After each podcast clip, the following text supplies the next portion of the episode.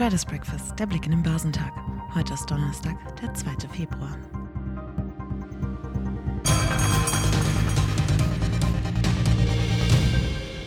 Am Abend nach dem DAX-Börsenschluss gab die US-Notenbank Fed ihre Zinsentscheidung bekannt, gefolgt von der Europäischen Zentralbank und der Bank of England heute. Die Signale stehen auf weitere Zinserhöhungen angesichts einer unverändert hohen Inflation und eines starken Arbeitsmarktes in den USA. Die Aktien im asiatisch-pazifischen Raum wurden am Donnerstag überwiegend höher gehandelt, da die Anleger die geringere Zinserhöhung der US-Notenbank um 25 Basispunkte verkrafteten und der Fed-Vorsitzende Jerome Powell einen Rückgang der Inflation einräumte. Der Hang-Index in Hongkong stieg um 0,5 Prozent, auf dem chinesischen Festland stieg der Shanghai Composite ebenfalls um 0,1 Prozent und der Shenzhen Component um 0,4 Prozent. Der südkoreanische Kospi stieg um 0,5 Prozent. In Japan handelte der Nikkei um 0,2 Prozent höher. In Australien stieg der S&P ASX 200 um 0,2 Prozent. Die New Yorker Börsen haben am Mittwoch nach dem Zinsentscheid der US-Notenbank Fed deutlich angezogen.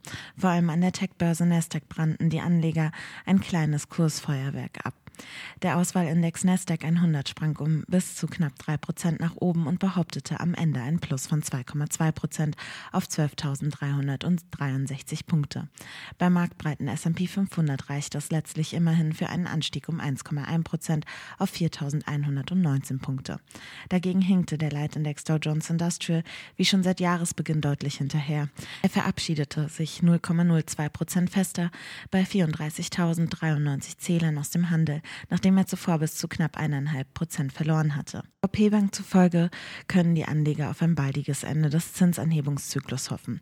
Obwohl die Währungshüter wie erwartet ihren Leitzins um 0,25 Prozentpunkte erhöht und zudem eine weitere geldpolitische Straffung in Aussicht gestellt hatten, während die Fed von mehreren Zinsschritten spricht, sehen die Terminkontrakte an den Geldmärkten nur noch einen weiteren Zinsschritt voraus, kommentierte VP-Chefökonom Thomas Gitzel.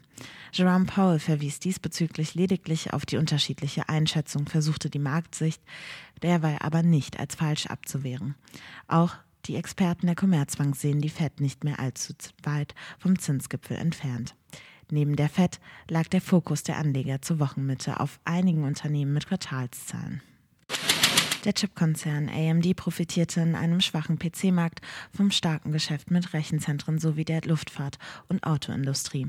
Zuwächse in diesen Bereichen konnten den Einbruch im Geschäft mit Prozessoren für Personal Computer im vergangenen Quartal mehr als ausgleichen. Die Aktien zählten mit plus 12,6 Prozent zu den größten Gewinnern im Nasdaq 100 und erreichten zudem den höchsten Stand seit September. Dass FedEx weiter an der Kostenschraube dreht und die Zahl der Managementstellen um mehr als 10 Prozent senken will, kam am Markt ebenfalls gut an. Die Papiere des Deutsche Post-Konkurrenten gewannen 4,3 Prozent und kletterten damit auf den höchsten Stand seit Mitte September. Vor den anstehenden Zinsentscheidungen großer Notenbanken hat der DAX am ersten Handelstag im Februar moderat zugelegt. Mit in der Spitze über 15.200 Punkten erreichte der deutsche Leitindex am Mittwoch das Niveau von Mitte Januar, ehe der Schwung im späten Handel wieder etwas nachließ. Über die Ziellinie ging der DAX mit plus 0,4 Prozent auf 15.181 Punkte. Insgesamt blieb der Handel von Zurückhaltung geprägt. Der MDAX der mittelgroßen Unternehmen stieg um 0,1 Prozent auf 8 28.850 Zähler. Die Papiere der Software AG sagten am MDAX-Ende um 14,7 Prozent ab. Das Unternehmen schlug sich zum Jahresschluss zwar ordentlich und konnte die eigenen Ziele erfüllen, doch die im neuen Jahr angestrebten Gewinne blieben hinter den Erwartungen von Fachleuten zurück.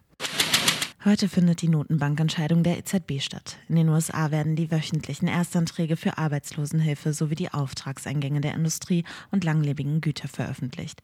Geschäftszahlen kommen von Deutsche Bank, Siemens Healthineers, Siltronic, Sony, Infineon, Shell, Eli Lilly International Exchange Group, Merck Co., ConocoPhillips, Amazon, Qualcomm, Alphabet, Starbucks, Apple und Ford Motor.